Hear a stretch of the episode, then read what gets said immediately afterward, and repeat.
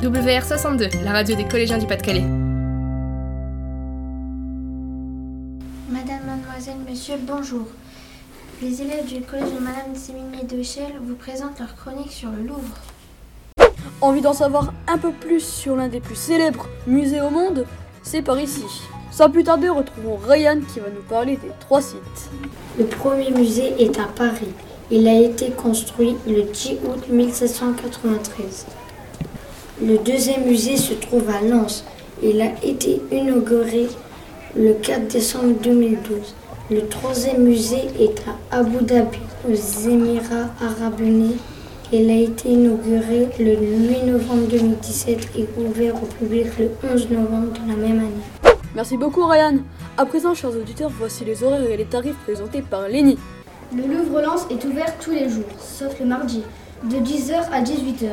Une nocturne est organisée le premier vendredi de chaque mois jusqu'à 22h.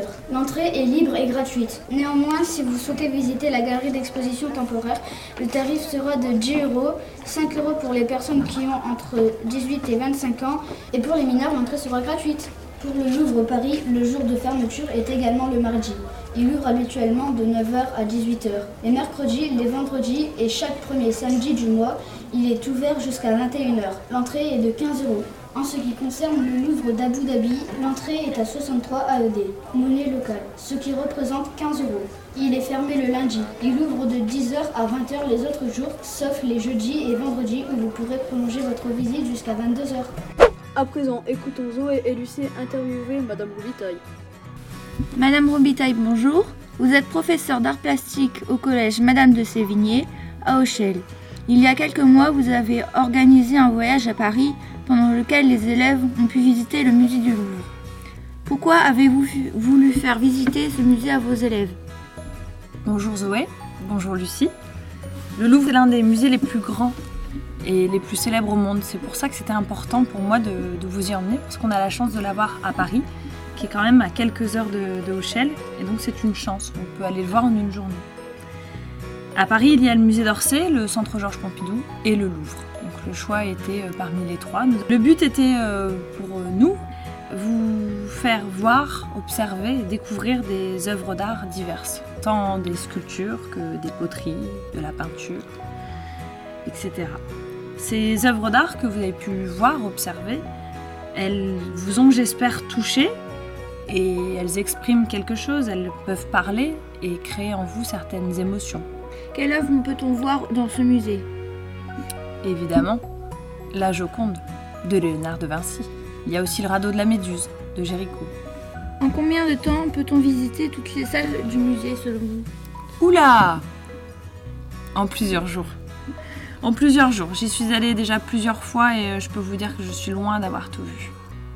Plusieurs semaines, plusieurs mois même, si on veut vraiment prendre son temps. Vous voulez en savoir plus sur la Joconde? Lidéric nous en dit plus. Je vais vous parler de la plus conne des œuvres, la Joconde. Elle se trouve au musée du Louvre à Paris. La Joconde est une peinture réalisée par le peintre Léonard de Vinci en 1503. Elle mesure 77 cm par 53 cm. Ce tableau représente une femme qui s'est nommée Mona Lisa. Sur ce tableau, des effets d'optique sont créés par l'emplacement des yeux de la jeune femme et son sourire discret. Certaines disent qu'on a l'impression d'être constamment observé par la Joconde, peu importe le côté d'où on la regarde. Je me tourne maintenant vers Florent qui va nous parler du Louvre-Lens. Le Louvre-Lens a été inauguré le 4 décembre 2012, jour de la Seine-Barbe, par le président de la République de l'époque François Hollande. Depuis son ouverture, il accueille environ 450 000 visiteurs par an, dont 65% sont originaires de la région et 20% des touristes étrangers. La construction de ce musée a coûté pas moins de 600 millions d'euros. Le Louvre-Lens a choisi de s'installer dans la ville de Lens pour rendre justice au peuple de la mine qui a tant souffert dans la région Hauts-de-France.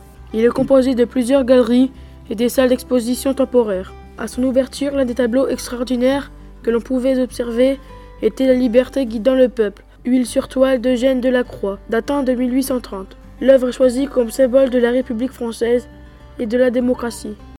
Et la Galerie du Temps, vous connaissez Laurine et Manon, c'est à vous. La Galerie du Temps est véritablement le cœur de Louvre-Lens.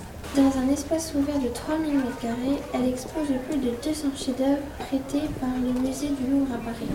Les œuvres sont rangées des plus anciennes aux plus récentes selon leur présentation chronologique. Et pour l'actualité du Louvre-Lens, Madame Tellier nous en dit plus. Bonjour Madame Tellier, quelle exposition avez-vous vue au Louvre-Lens?